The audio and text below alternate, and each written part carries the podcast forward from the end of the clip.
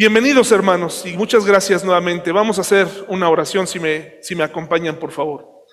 Gracias Señor por tu gracia, por tu misericordia, por tu amor. Te pido que tú acompañes a mis hermanos que también tienen familiares enfermos, que perdieron familiares, que tu presencia en sus vidas los eh, acompañe, los restaure, los guarde. Te pido que tú bendigas que nos des la salida en momentos difíciles, que nos ayudes a aprender a vivir sin esos familiares que perdimos durante esta temporada.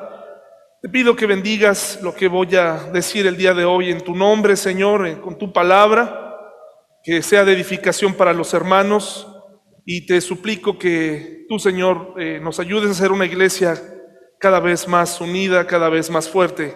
En el nombre de Jesús, amén. Bueno, mis hermanos, pues vamos a retomar, difícil retomar donde nos quedamos, pero no voy a hacer un repaso porque gracias a Dios hay videos y usted puede ir al canal y, y, repasar Hebreos 3. Así que vamos allá, francamente eh, me costó un poco retomar las actividades, pero aquí estamos porque Dios lo vale, hermanos, porque Dios es fiel, porque Dios es, es digno de que demos nuestro nuestro mejor esfuerzo. También le agradezco mucho a mi mamá que estuvo apoyándonos como una nana y una abuela amorosa para Tábata y, y recién está saliendo de las secuelas de, de la vacuna. Bien, hermanos, vamos a Hebreos 3, por favor, y en lo que llegan allá eh, les hago rápidamente un resumen del libro de Hebreos.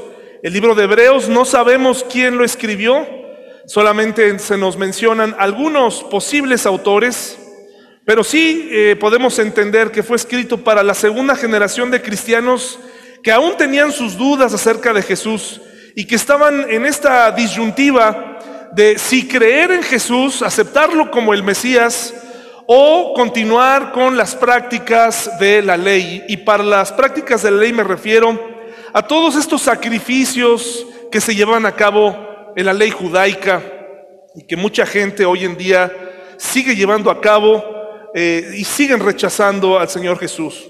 Hoy en día, hermanos, en otras palabras, en, un resumen muy, muy, muy general, el libro de Hebreos nos está invitando a no regresar a esas prácticas, porque el, viejo pacto quedó atrás, ahora hay un nuevo pacto ya no es necesario estar haciendo obras, ya no es necesario estar eh, llevando sacrificios al altar, ya eso ha cambiado, ya no estamos bajo la ley, ahora estamos bajo un nuevo pacto que es la gracia.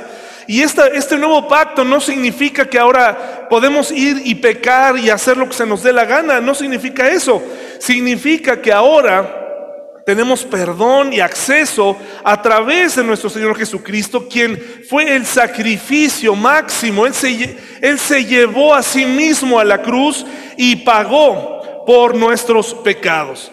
Y hablábamos en, en las semanas pasadas acerca, yo les mencionaba de la reforma y yo creo que todos han escuchado, han, visto en algún momento el, peso que la reforma ha tenido sobre las iglesias. Incluso probablemente algunos de ustedes les han dicho, ah, es que entonces tú eres protestante, ¿verdad? ¿Sí o no?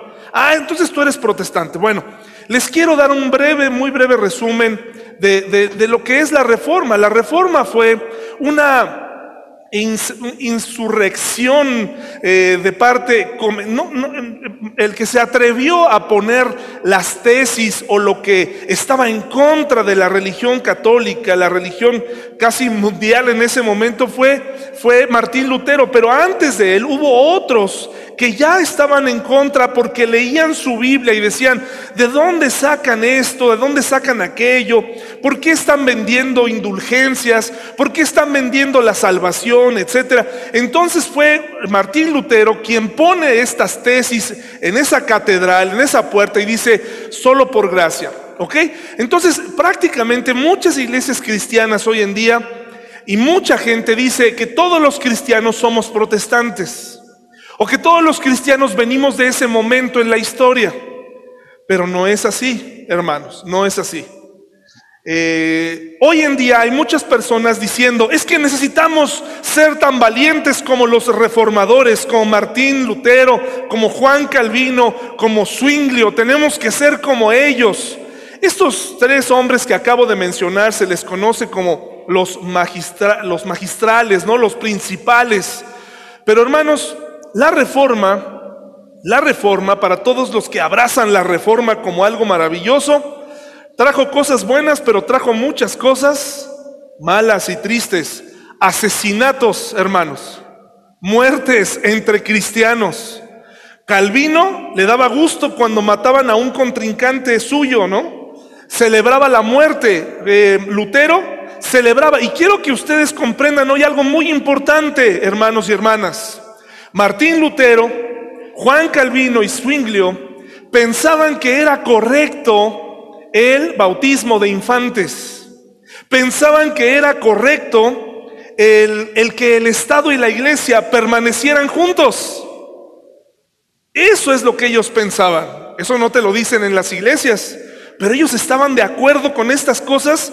Pensaban, ellos pensaban que en la cena del Señor, el cuerpo y la sangre, realmente en el pan y en el vino, que realmente estaban ahí el cuerpo y la sangre del Señor Jesucristo. Ellos lo creían. Ellos no cambiaron muchas cosas. ¿Por qué creen que tenemos denominaciones que bautizan niños? ¿Por qué creen que tenemos denominaciones que eh, quieren estar junto, junto al Estado, no? Cuando eso no se puede. El Señor Jesucristo dijo, dad al César lo que es de César y dar a Dios lo que es de Dios. Entonces hubo una corriente alterna a la reforma con estos nombres grandes que muchas iglesias adoran y, aprecian y dicen, estos son, esta, la reforma es la contestación a un mundo perdido. Hermanos, la reforma trajo muchas cosas que confunden hasta hoy en día y que hacen que el corazón de las personas se endurezca con doctrinas muy, muy duras. Pues hubo una, una, eh, camino paralelo y a, esos, a, a ese camino paralelo se les conoce como los anabaptistas. Los anabaptistas, fíjense, los de la reforma, los, tanto la iglesia católica como los que estaban arriba, se unieron para perseguir a los anabaptistas. Y de ahí surgen los bautistas, quienes también a la fecha, desafortunadamente ya muchos ya no saben ni en lo que creen. En otras palabras, la reforma trajo cosas buenas, pero trajo muchas cosas que confundieron. Por eso nosotros, la mejor manera de responder al mundo es regresando al libro. Así terminamos la vez pasada con una invitación de regresar al libro. Lee tu Biblia. Si no la comprendes, la Reina Valera 1960, esa traducción, si en tu casa tienes una Biblia católica enorme con un montón de imágenes y no la entiendes, consigue una nueva traducción viviente. Consigue una nueva versión internacional. Dicen exactamente lo mismo con un lenguaje mucho más amigable. Ya no hay pretexto para decir, ya no hay, pretexto para vivir confundidos. La razón por la cual nosotros nos declaramos una iglesia independiente es que no queremos ser parte de esta mezcolanza. La razón por la cual cesarán nuestros videos en YouTube y dejaré de subir en breve, muy, muy pronto esos videos, es porque no quiero ser parte de esa confusión. Unos escuchan una cosa, otros escuchan a otro pastor, en la mañana escuchan a uno, en la tarde escuchan a otro, y ya no saben ni qué doctrinas están siguiendo. Doctrinas de la nueva era, como lo es declarar, yo declaro, decláralo, deséalo, pídele a Dios. Si quieres un carro, pídeselo exactamente como lo quieres. No, pues yo quiero que sea de marca Volkswagen, quiero que sea rojo, quiero que sea GTI, de preferencia que sea un Golf, con rines deportivos. Kevin, tú sabes de eso, hermano, ¿no? Pero Dios no es un Dios mesero al que le vamos a decir, a ver, Dios, yo quiero una pareja y quiero que me la des así, así, así. Hermanos, esas son enseñanzas de la nueva era. Son enseñanzas que no están en la Biblia. El cristiano ora para pedir la voluntad de Dios. El cristiano le llama a Dios bueno independientemente de que le salgan las cosas a su favor o que salgan en su contra. El cristiano verdadero sabe que uno debe preguntarle a Dios qué opina y que uno estará dispuesto a aceptar su voluntad. Nada de decretar, decrétalo y será tuyo, decrétalo y ya. No, hermanos, así no es. Así no es. La Biblia en ninguna página enseña que los decretos funcionan. Hebreos 3, hermanos, nos dice lo siguiente y lo voy a leer desde la nueva traducción viviente. Y disculpe si usted trae la traducción Reina Valera y disculpe si lo confundo, pero le invito a que me escuche en la lectura porque como hebreos, uno de los peores errores que cometí la vez pasada fue que leí hebreos en la Reina Valera, entonces eso nos, nos pierde un poquito y hace que a veces nos confundamos. Lea, escuche conmigo Hebreos 3, lo vamos a leer y luego vamos a ir hablando sobre este tema. Dice el título en mi Biblia, no sé ustedes qué título tengan. ¿Qué título tienen hermanos? Cristo es superior a quién? A Moisés. ¿Se acuerdan que la vez pasada hablamos de que Dios era Jesús era superior a los ángeles? Porque había gente que decía, bueno, pero es que Jesús fue un hombre y, qué tal si los ángeles... Aquí el autor está desmenuzando todos los argumentos que la gente cristiana de la segunda generación estaba poniendo para no creer en Jesús. Para decir, es que Jesús fue hombre, ¿qué tal si Jesús no resucitó? Y estamos hablando de la segunda generación de cristianos. ¿Es fácil olvidar algo, hermanos? ¿Es fácil que con el tiempo se pierdan las cosas?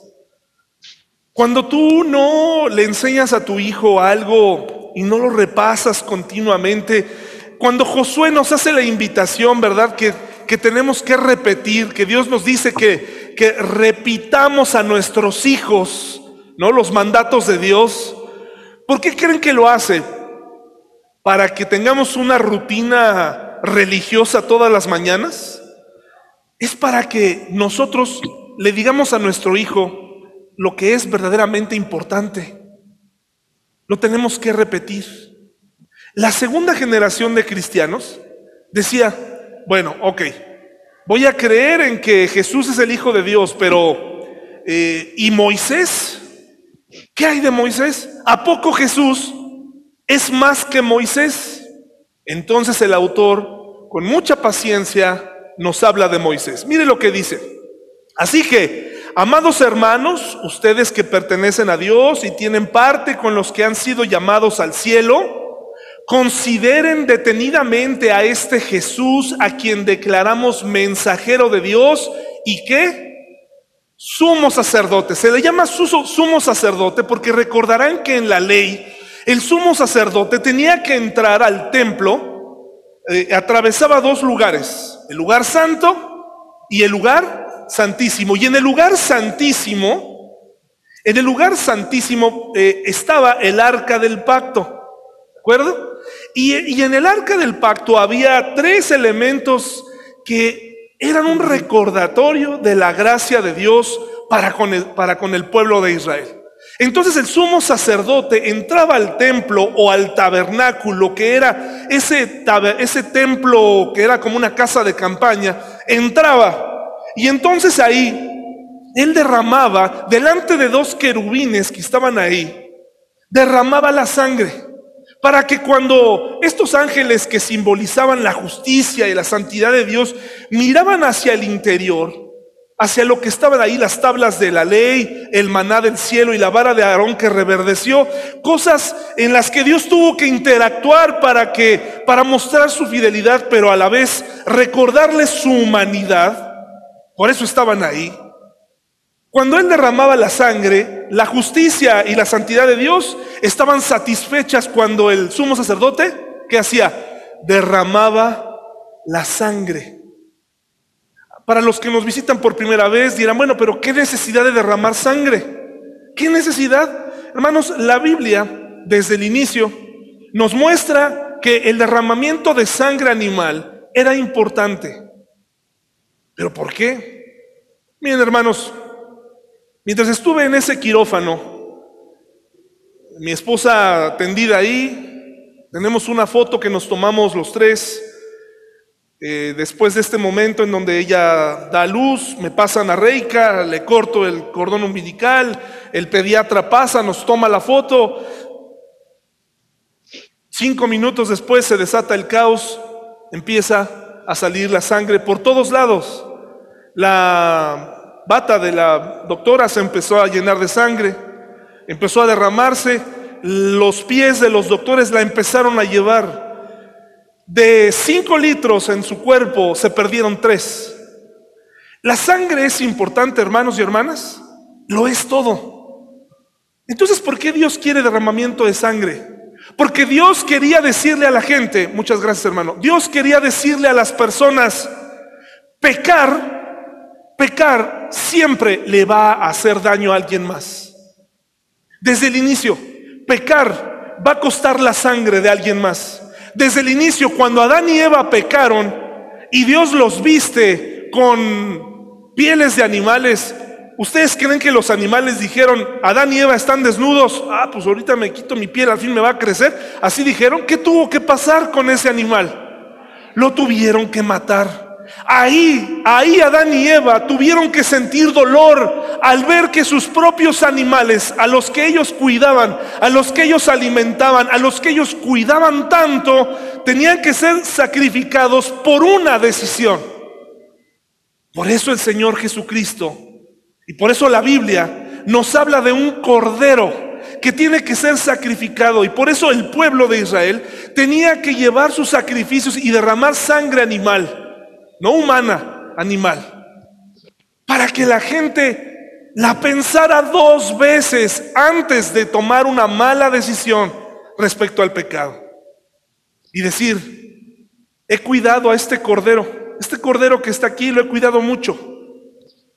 Y ya pequé, en la próxima Pascua, en el próximo, en el próximo sacrificio lo tendré que matar. Y se supone que el dueño de ese animal debería sentirse, ¿cómo? Dolido. Tengo que matar, tengo que sacrificar por mi pecado.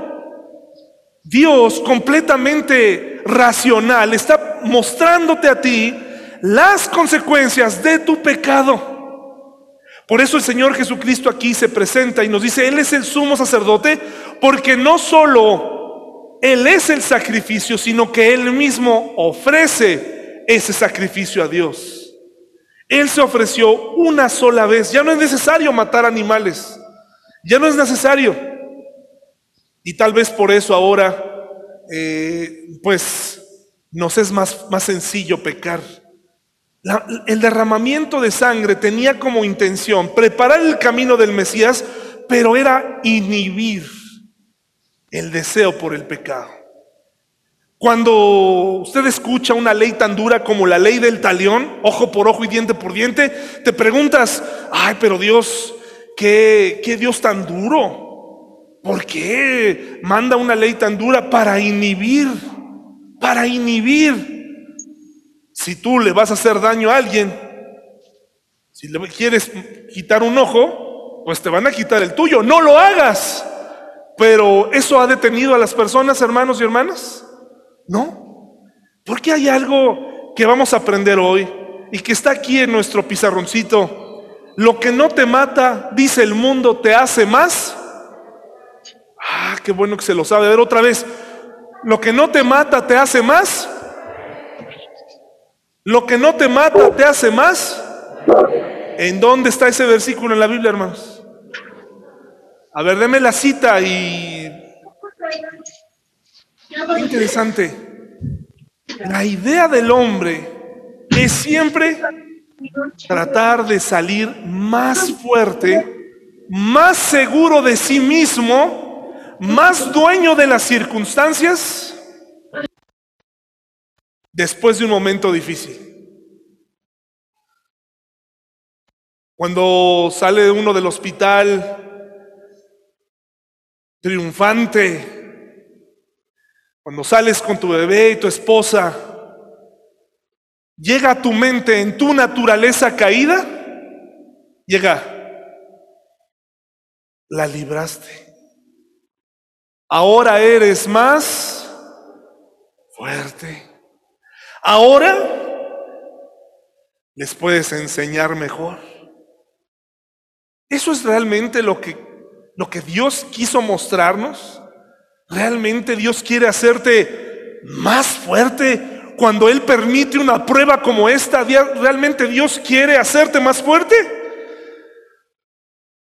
Ahorita vamos a llegar a esa conclusión. Mire lo que dice el versículo 2. Pues Él fue fiel a Dios, quien lo nombró, así como Moisés fue fiel, cuando se le encomendó toda la casa de Dios, pero Jesús merece mucha más gloria que Moisés, así como el que construye una casa merece más elogio que la casa misma, pues cada casa tiene un constructor, pero el que construyó todo es ¿quién? Dios. En verdad, Moisés fue fiel como siervo en la casa de Dios. Su trabajo fue una ilustración de las verdades que Dios daría a conocer tiempo después, pero Cristo como Hijo está a cargo de toda la casa de Dios y nosotros somos la casa de Dios si nos armamos de valor y permanecemos confiados en nuestra esperanza en Cristo. Por eso el Espíritu Santo dice, cuando oigan hoy su voz, que no endurezcan el corazón. Es decir, no se hagan más fuertes. No se blinden. Sí, Moisés fue importantísimo. Sí, Moisés sacó al pueblo de, Israel, al pueblo de Dios, lo sacó de la esclavitud, lo guió fuera. Sí, lo dice aquí, no piensen que esto fue una obra del hombre.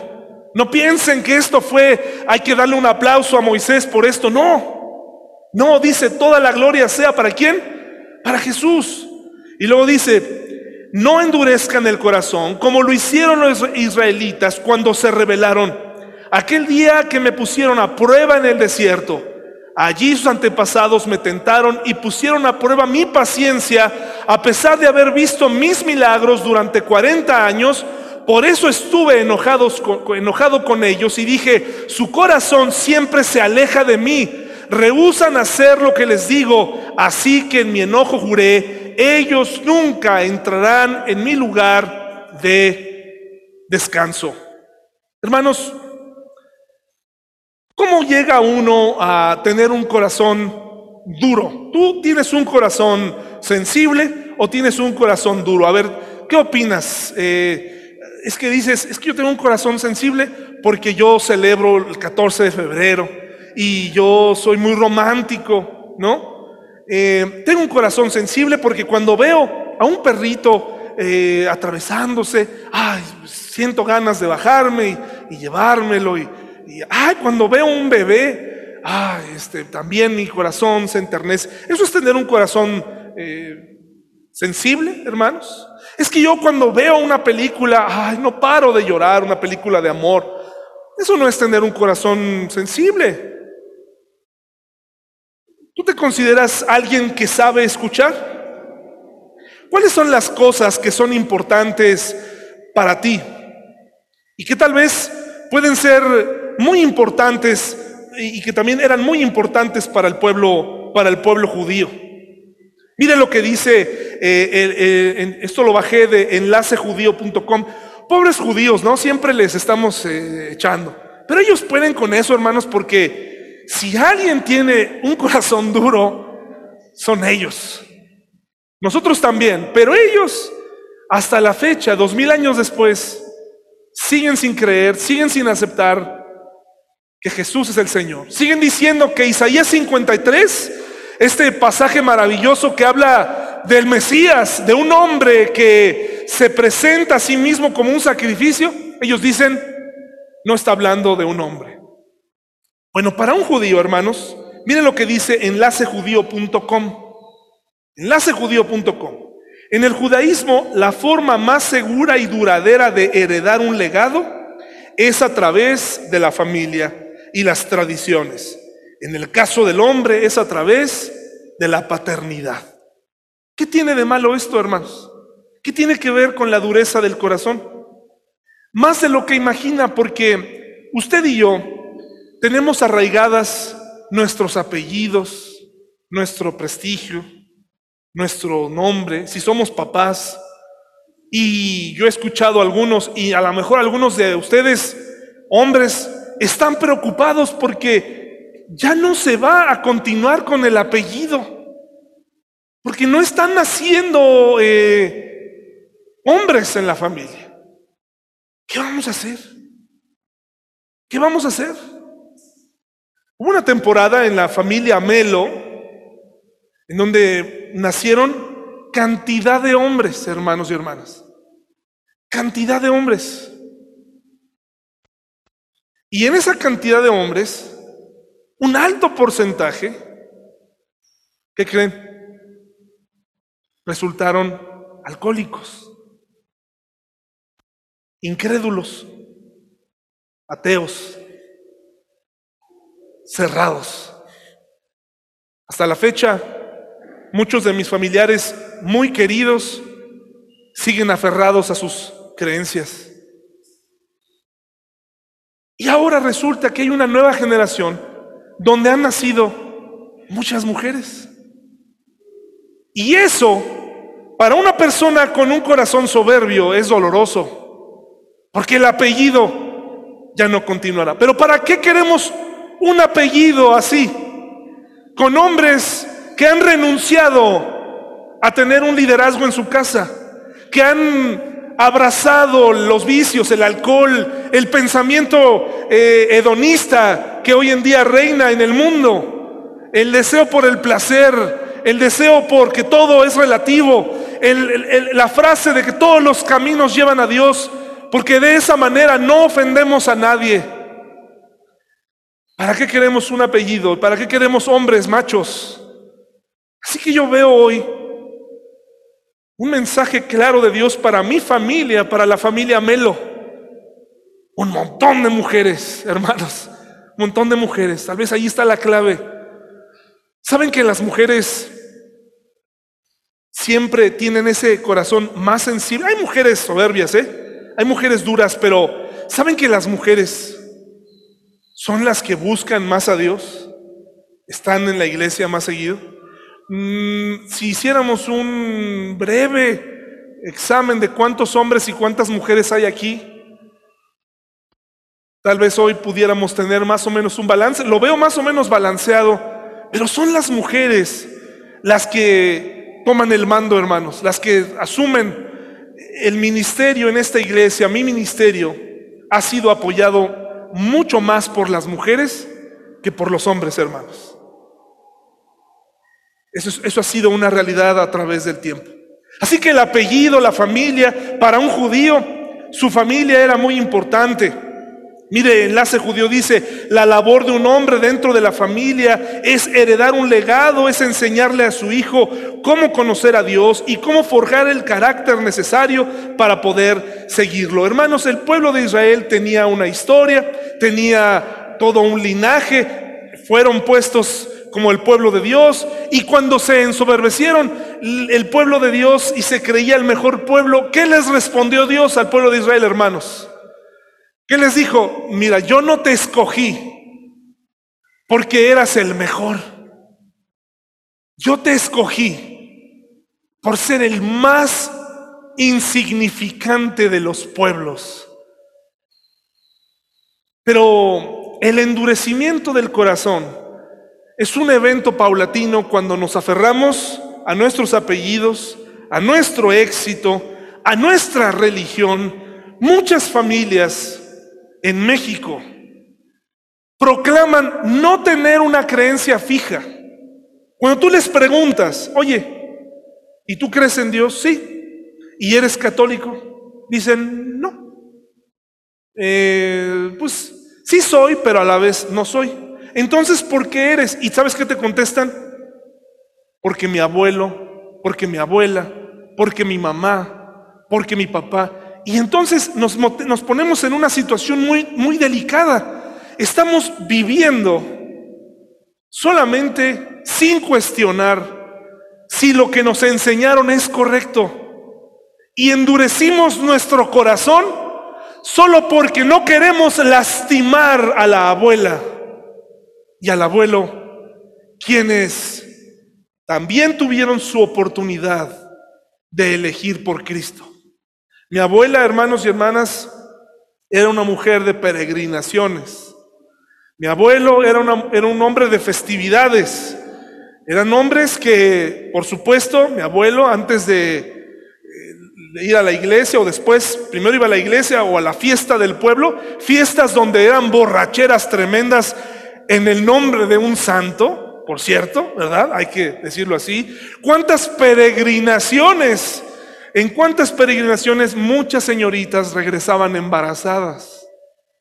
En el nombre de Dios. Y si tú les cuestionabas, si eso estaba bien o si sus creencias, ellos lo defendían, endurecidos en sus corazones porque decían, yo tengo que mantenerme firme, a mí nadie me va a mover porque esto es, lo que ustedes hacen es, son protestantes. Y hermanos y hermanas, nosotros aquí no somos protestantes, ¿verdad? Nosotros queremos ser gente que se apegue a qué, hermanos? Al libro, a la palabra de Dios, a lo que realmente Jesús enseñó. Dice el Salmo 95, 6 al 11, porque aquí en Hebreos, por favor, vayamos al Salmo 95, 6 al 11. Aquí Hebreos nos dice que hubo un día, en la Reina Valera, se nos menciona que hubo un día en donde el pueblo de Israel provocó a Dios. Dice, no caigan ustedes como ocurrió con el pueblo de Israel y cayeron en la provocación. El Salmo 95, 6 al 11.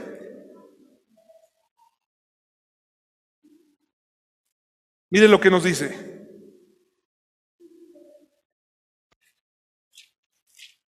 Salmo 95, del 6 al 11. ¿Ya lo tenemos? Dice, fíjese cómo empieza el salmista con una actitud de un corazón sensible o de alguien que quiere que tengamos un corazón sensible. Dice, vengan, adoremos e inclinémonos, arrodillémonos delante del Señor nuestro Creador. Porque Él, ¿qué hermanos? Es nuestro Dios.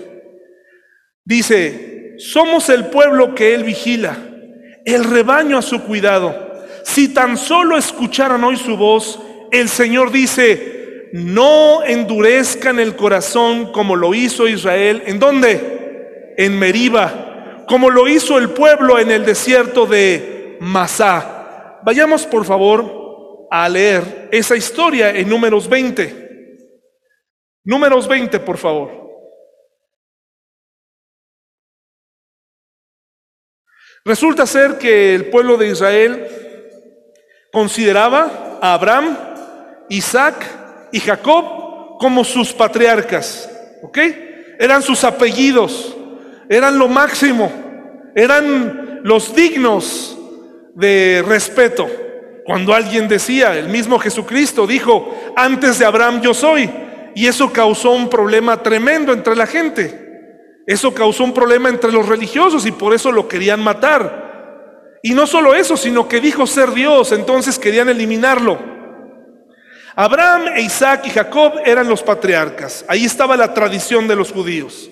El pueblo judío es llevado cautivo, es llevado eh, con los egipcios, quienes los pusieron a hacer sus pirámides, quienes los pusieron de esclavos en aquel lugar, y ahí no olvidaron su eh, pasado, pero en momentos se olvidaban de Dios.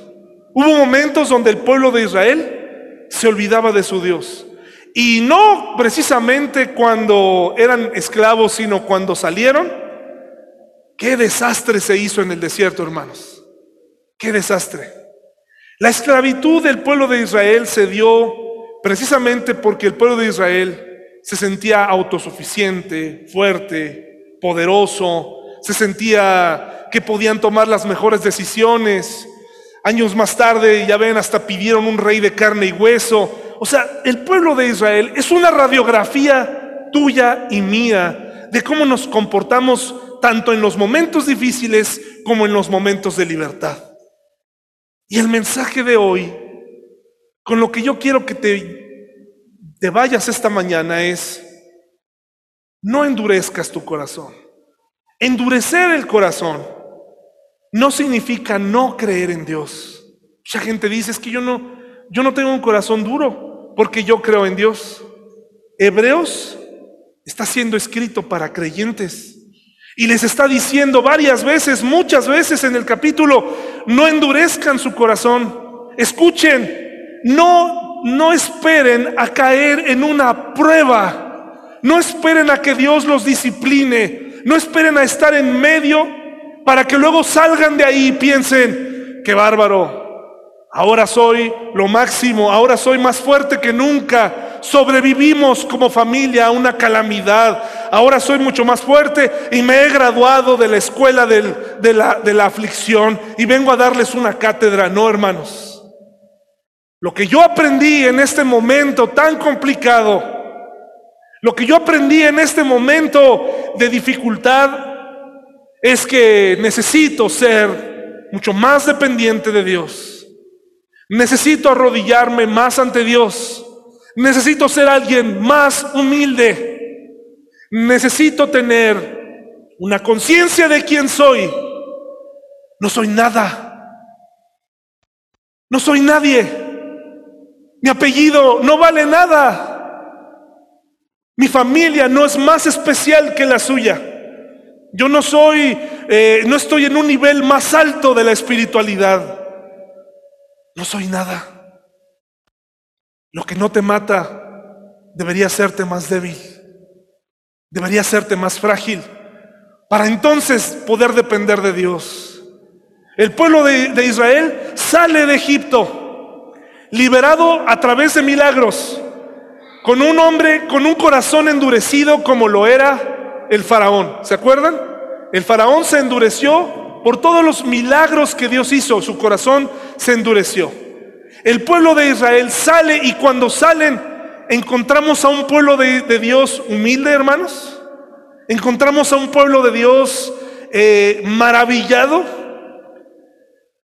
eh, amorosos por una nueva rutina de libertad, que se levantaran en la mañana y que dijeran, que le dijeran a sus hijos, hijo mío, hoy ya no voy a ir a coser ladrillo.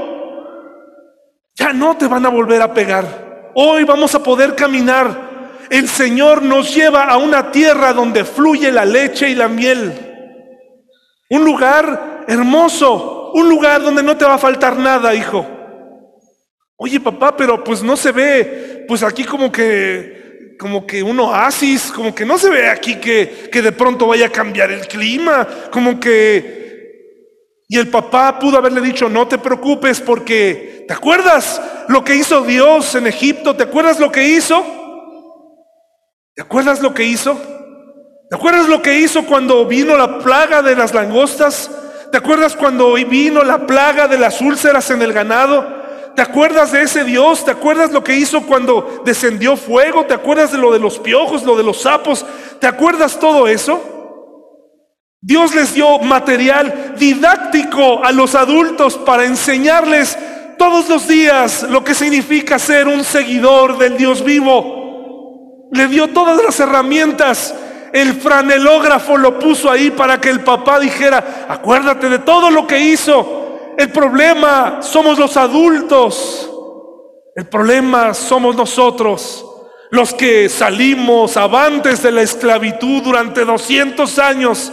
La generación que se liberó, que se liberó. Dejaron de ser la generación liberada por Dios y comenzaron a comportarse como los que se liberaron. Como si ellos hubieran movido un dedo. Y vemos el colmo de los colmos en Meriba, en números 20. Mire lo que dice. El primer mes del año toda la comunidad de Israel llegó al desierto de Sin y acampó en Cades. Mientras estaban allí, Miriam murió y la enterraron. Miriam era la, la hermana de Moisés. Moisés tenía dos hermanos, Aarón y Miriam. Y Moisés estaba a cargo de sacar al pueblo de Israel. Y vaya que el pueblo de Israel era difícil. Cuando usted está leyendo números 20, esta rebelión, ya había habido un incidente igual atrás. En el capítulo, creo que 13, ya había habido otro problema similar. El problema del endurecimiento, no, no le estoy hablando a ateos aquí.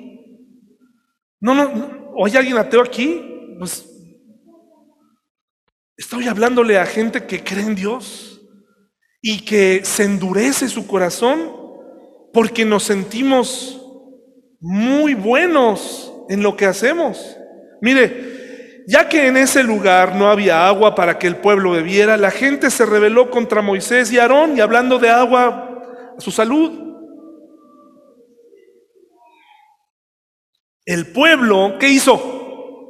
Culpó a Moisés y dijo, si tan solo hubiéramos muerto con nuestros hermanos delante del Señor. Y escuche bien, aquí se está, está hablando por el tipo de castigo, porque Dios no es condescendiente con los niños, ¿eh? O sea, no crea que, que Dios, quiero que sepa que la Biblia trata a los niños que están aquí y a los adolescentes. ¿Cuántos adolescentes tenemos aquí? Está Rodrigo, está el buen Rodri, ¿verdad?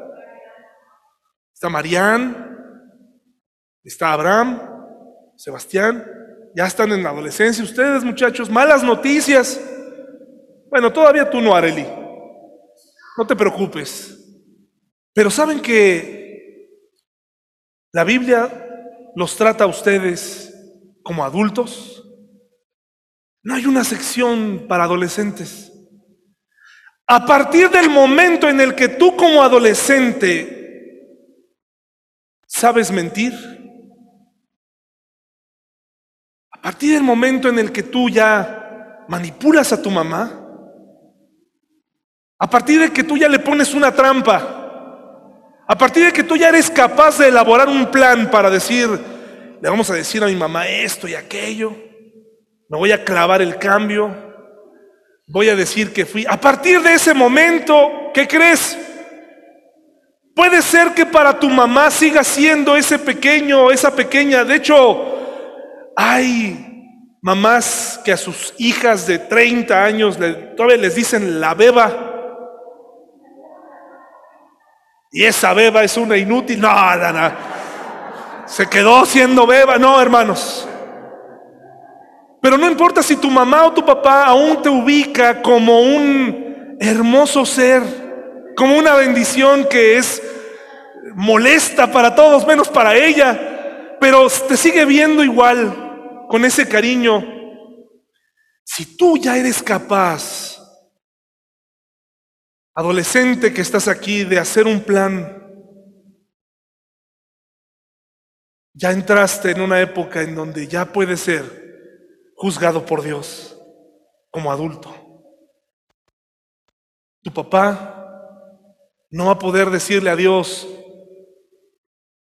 a ver Dios, con mi hijo no, ¿eh? A mi hijo no me le hablas así. A mi hijo no me lo tratas así, a mi hijo lo dejas hacer lo que él quiera. Mi hijo no, no entiende de rutinas, Dios. Mi hijo no entiende de buen vocabulario y de buen comportamiento. Ah, con, con él no. Papá, ¿no te has dado cuenta que tu hijo ya entró en la etapa en donde ya puede ser juzgado por Dios? No hay un apartado para adolescentes. La iglesia te trata como adolescente. La iglesia tiene pues las iglesias de México y del mundo están interesados en tener clases para tu edad, pero no tendríamos por qué, no tendríamos por qué. Muchos niños en Siria, en otros países, toman junto con sus padres sus religiones y los niños se cuadran y se quedan quietos y obedecen a sus padres. No se puede, no, no hay elección, no hay de otra. Y muchos niños de tu edad están, son capaces de morir por lo que creen. Pero claro, eso no es todo culpa tuya. Tiene que ver con tus padres. Son tus padres los que dicen, es que el pastor, el pastor se tarda mucho. Es que la iglesia, si la iglesia tuviera, Aquí vemos a un pueblo culpando a Moisés de que no había agua en el desierto, pero este evento ya había ocurrido antes y ya les había sacado agua de la peña. En vez de que el padre calmara a los niños y les dijera, y a la gente, tranquilos, esposas, mujeres, adolescentes, tranquilos, Dios volverá a responder, no endurezcan su corazón, vamos a salir de esto y seremos dependientes ¿Qué ocurrió, hermanos? Mire nada más. Versículo 4. ¿Por qué trajiste a la congregación del pueblo del Señor a este desierto para morir junto con todos nuestros animales? ¿Por qué nos obligaste? Imagínese, qué mentira. ¿Lo han calumniado? ¿Alguien lo obligaron, hermanos? ¿Qué no clamaba? ¿Ya leyó el Éxodo, mi hermano y hermana? ¿Qué no clamaban? Y Dios escuchó el clamor de este pueblo. Y ahora aquí están diciendo, nos obligaste. ¿Por qué nos obligaste? Estábamos bien allá. Dice, nos trajiste este terrible lugar. Esta tierra no tiene grano, ni higos, ni uvas, ni granadas, ni agua para beber. Entonces Moisés y Aarón se apartaron del pueblo y fueron a la entrada del tabernáculo, o sea, del templo móvil, donde cayeron rostro en tierra y, e hicieron bien, ¿verdad? Allí la presencia gloriosa del Señor se les apareció y el Señor le dijo a Moisés, tú y Aarón, Pongan atención, hermanos, tú y Aarón tomen la vara y reúnan a toda la comunidad en presencia de todo el pueblo. Háblale a la roca. ¿Qué dice ahí, hermanos? Léalo conmigo. Háblale a la roca, háblale a la roca, y de ella brotará agua. De la roca proveerá suficiente agua para satisfacer a toda la comunidad y a sus animales. Ah, hermanos, pero el estrés acumulado, el corazón que se empieza a endurecer, se empieza a nublar, empiezas a creer que este nuevo problema puedes lidiar con él porque abusamos de la gracia de Dios y Moisés cometió este grave error que sigue a continuación. Este hombre Moisés, el libertador, el hombre descrito en la Biblia como el más manso sobre la tierra. La mansedumbre, un, una característica muy menospreciada por el hombre, ¿no? Una persona mansa, no la quieres en tu vida, ¿no? Quiero que seas más despierto, dice, ¿no? Confunden. Pero si tu hijo es manso, si tu hijo es, si tu esposo es manso, ¿Quieres hacerlo violento? ¿Quieres hacerlo que, que se haga más colmilludo, que se malee? Dale gracias a Dios por esa mansedumbre que no se encuentra en cualquier lado. Tendrá su carácter, su arranque, sus manías como todos, pero qué bueno que hay hombres mansos que lo piensan dos veces antes de salir a encarar a las personas. Pero Moisés Vamos a darle a Moisés lo siguiente, la pérdida de su hermana Miriam. Un pueblo que todo el tiempo le echaba la culpa. Y un corazón que se fue endureciendo al ver todo lo que Dios hacía a través de su mano. El endurecimiento es un grave problema. Cuando el corazón se endurece, estamos muy cerca de la desesperanza. ¿Conoce un pequeño animalito que vive en ciertos lugares de, la región sur de México? Es un pequeño insecto, como una palomita que le llaman chagas. Si esa pequeña insecto te pica, lo que provoca es endurecerte el corazón, lo endurece. ¿Y qué pasa? ¿Qué es lo que hace un infarto? Hace que ciertas partes del corazón se pongan duras y mueran. Si tú hoy, si tú hoy sientes que tu vida espiritual no necesita arreglo, que tu vida matrimonial está bien como está, si sientes apatía por las cosas de Dios, pero sientes un entusiasmo tremendo por el dinero, como dicen en el mundo, un aperre por el dinero, un deseo, una sed. Si sientes que tu relación familiar no puede mejorar, porque ya viviste con él o con ella el tiempo, si ya no hay nada por descubrir en la Biblia, si tu estancia en la iglesia tiene vigencia, ¿qué crees? Estamos frente a un caso de dureza en el corazón. Y la dureza en el corazón no te va a costar la salvación.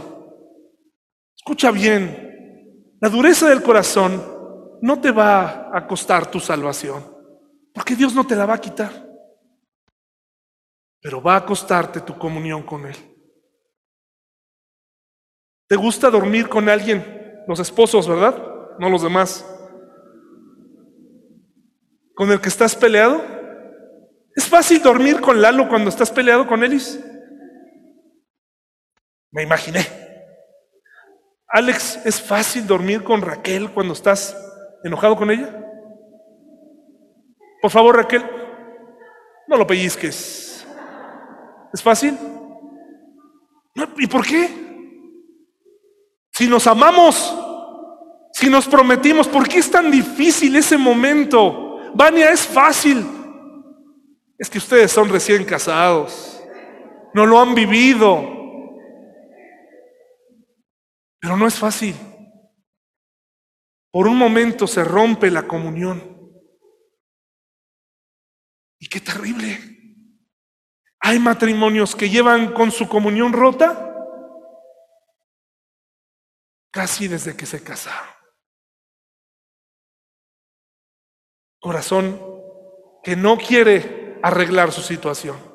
Dios no te va a quitar la salvación, pero sí retira su comunión contigo. Y eso es terrible, porque es como andar seco, es como no tener rumbo, es caminar hacia ningún lado es no entender absolutamente nada y en tu mente decir, no quiero que me digan nada, sé que Él me ama, sé que Él me va a perdonar en el momento en el que yo me incline, pero mi corazón duro dice, no quiero, quiero estar así, quiero vivir enojado con Dios. Quiero seguir a mi manera porque de esta manera tendré acceso a otras personas que me dan placer inmediato, circunstancias que me dan recompensa inmediata. Y rompo con mi Dios. Y qué difícil es retomar, hermanos. Estando cerca de Dios, predicando durante muchos años en esa habitación, cuando caminaba pidiéndole a Dios que no muriera mi esposa. Me di cuenta que creía y que siempre creí desde hace mucho tiempo que mi relación con Dios, que mi relación con ella era perfecta, era buena. Me di cuenta que no sabía nada de Dios. No hubo versículos en mi mente. No hubo promesas, no hubo más palabras. Solamente había un hombre desesperado ahí que en ese momento dije lo que necesito inmediatamente es un corazón más humilde y más sensible y tengo que volver a empezar. Yo le he dicho a la gente, hermanos, estamos en construcción, aquí estamos en construcción, aquí, aquí vamos a tener paciencia unos con otros. Sí, hermanos, pero ya pasaron 10 años de esa frase. Y como que la obra negra ya tiene que ser recubierta. Seguimos en construcción, tenemos que, tenemos que avanzar. O si no nos va a pasar lo que le pasó a Moisés. Mire lo que le pasó aquí. El versículo 9, así que Moisés hizo lo que se le dijo, tomó la vara del lugar donde se guardaba en la presencia del Señor, luego él y Aarón mandaron llamar al pueblo a reunirse frente a la roca. Y miren cómo empezó. Escuchen ustedes, rebeldes, ¿se imaginan a Moisés? molesto, harto, desesperado con esa gente. ¿Acaso debemos sacarles agua de esta roca? De pronto, el que tiene un corazón endurecido, ¿qué creen? Se pone en el lugar de Dios. Se pone en su lugar. Ahora Él es Dios. Ahora Él es igual a Dios. ¿Hasta cuándo hemos dice, de sacarles? ¿Quién hacía la obra? ¿Moisés o Dios? Enseguida Moisés levantó su mano y ¿qué hizo? ¿Qué hizo, hermanos? ¿Y cuál era la orden? El hablarle. Un corazón endurecido hace las cosas como cree que deben hacerse, movido por sus emociones. En vez de, de hablarle, porque hablarle era contenerse, ¿no? Dios en su sabiduría le estaba pidiendo que se parara frente a una roca y le dijera, agua, sal, ¿verdad? Sin, el, sin la intervención humana. Porque con el bastón, pues era hasta parte del milagro, como Gandalf, ¿no? Del Señor de los Anillos. Así, echándole, órale, ¿no? Ahí está, y le pego, y, y ¡pum! viene el agua, y él ah, agarró, agarró la vara. Eso. Le pegó así todavía. Ahí está. Pero ahora tenía que pararse y decirle a la, peña, agua, Dios te pide, ¿verdad? que salga el agua. Pero él se sintió más cómodo pegándole. ¿Y qué le pasó? Dios dijo, así hay que dejarlo ya, no pasa nada. Eh, está emocionado Moisés. Y pues ya, eso lo haríamos tú y yo, pero Dios no es así. Dios no mandó al infierno a Moisés. Un día conoceremos a Moisés, ¿sí o no, hermanos? pero sí rompió su comunión con él. Miren lo que hizo, hubo una consecuencia. Dice, Moisés levantó su mano y golpeó la roca dos veces con la vara, y el agua brotó a chorros, así que toda la comunidad y, y sus animales bebieron hasta saciarse. Sin embargo, el Señor les dijo a Moisés y Aarón, puesto que no confiaron lo suficiente en mí para demostrar mi santidad a los israelitas, ustedes no los llevarán a la tierra que les doy. Por eso este lugar se conoce como las aguas de Meriba, que significa discusión, porque allí el pueblo de Israel discutió con el Señor y él demostró su santidad entre ellos. Y así, esta es la historia de Hebreos 3. Y regresamos a Hebreos 3 y ahí vamos a terminar. Y ahí nos invita y nos dice, no endurezcan su corazón como el relato que acabamos de hablar. Tanto el pueblo como Moisés. Eh, la persona endurecida de corazón contempla las buenas consecuencias que vienen, solamente las contempla, no las puede gozar, no las puede disfrutar. Moisés contempló solamente de lejos lo que sería la tierra prometida. Esto no es una injusticia. Moisés conocía muy bien a Dios. Tú y yo conocemos a Dios. Él sabe él sabe lo que tú quieres, Él sabe tus anhelos, Él sabe tus eh, peticiones más profundas. Él sabe que crees en Él, Él sabe que lo amas, Él sabe que le cantas, sí, pero también Él sabe que tienes cierta dosis de dureza, ciertos momentos donde no lo dejas entrar. Y por eso, hermanos, pierde y perdemos su comunión. Así que, hermanos, lo que no nos mata, ¿Qué? Nos hace qué? Más dependientes. Lo que no te mata, que te haga más dependiente.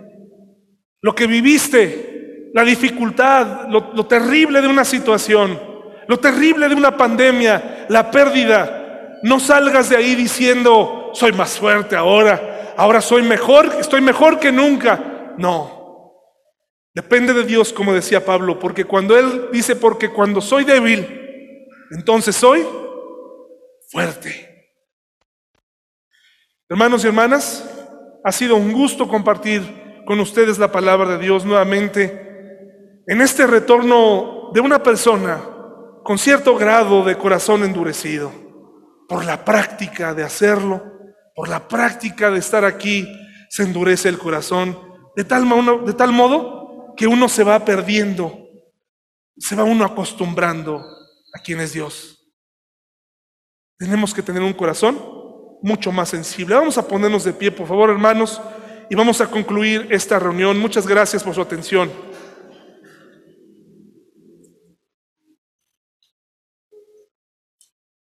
Vamos a permitir que en la parte de atrás, allá donde está Arge, se quiten su cubrebocas tantito para que respiren un poquito ahí.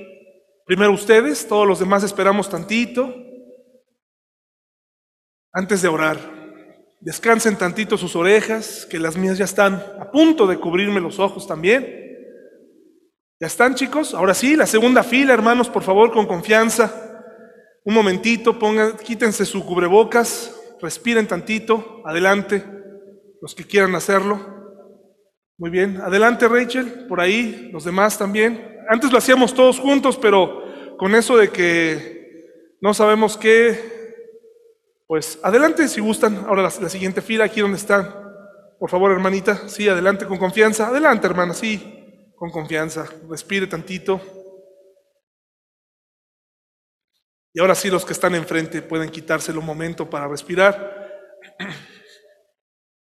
La invitación, hermanos, no es ¿quién quiere tener un corazón más sensible? Porque eso no funciona. Lo que funciona aquí es verdaderamente comenzar a analizar, vete analizando. A los chicos, analicen. El corazón se endurece a temprana edad. A temprana edad. Los papás analicen ¿Qué están haciendo para endurecer el corazón de sus hijos? ¿Qué tanta convicción tienen por estar aquí? ¿Qué tanto realmente desean conocer la Biblia? ¿Hasta qué punto se consideran protestantes o partícipes de una, de una denominación cristiana? Hay quienes dicen, es que yo necesito esta denominación. No la necesitas. Tú lo que necesitas es conocer la Biblia y ser cristiano. Es todo lo que necesitas. Vamos a orar, hermanos, por favor.